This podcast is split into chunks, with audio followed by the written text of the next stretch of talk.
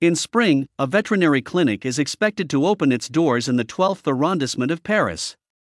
This new medical center will be entirely dedicated to caring for the European hedgehog, whose survival is under threat. Although listed as a protected species since 1981, the European hedgehog is highly vulnerable to perils that can prove fatal, such as lawnmower or car accidents, pesticide poisoning, pollution, habitat destruction, and poaching. The list of dangers is such that an estimated 20% of these adorable spiky creatures lose their lives each year in Europe, or approximately 700,000 hedgehogs. And the hedgehogs of the Ile de France region around Paris are no exception. Now, a rescue center entirely dedicated to their care should be opening this spring, in the heart of the city's Bois de Vincennes woodland.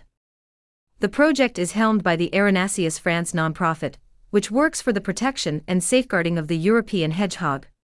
It will be a first in the capital, but not in France, since sanctuaries specially dedicated to these nocturnal mammals already exist in Picardy and in the Sarthe. With nurseries, operating rooms, and intensive care units, this veritable hedgehog hospital will be able to house about 30 injured hedgehogs.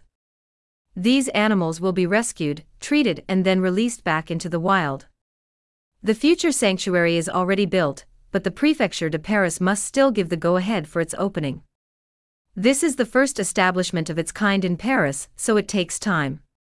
But we are very confident that we will get the green light. I think it's only a matter of a few months, says the president of Erinaceus France, Manuel de Aguirre, contacted by ETX Daily Up. The initiative is part of the wider plan Biodiversité 2018 to 2024, launched in March 2018 by the Conseil de Paris.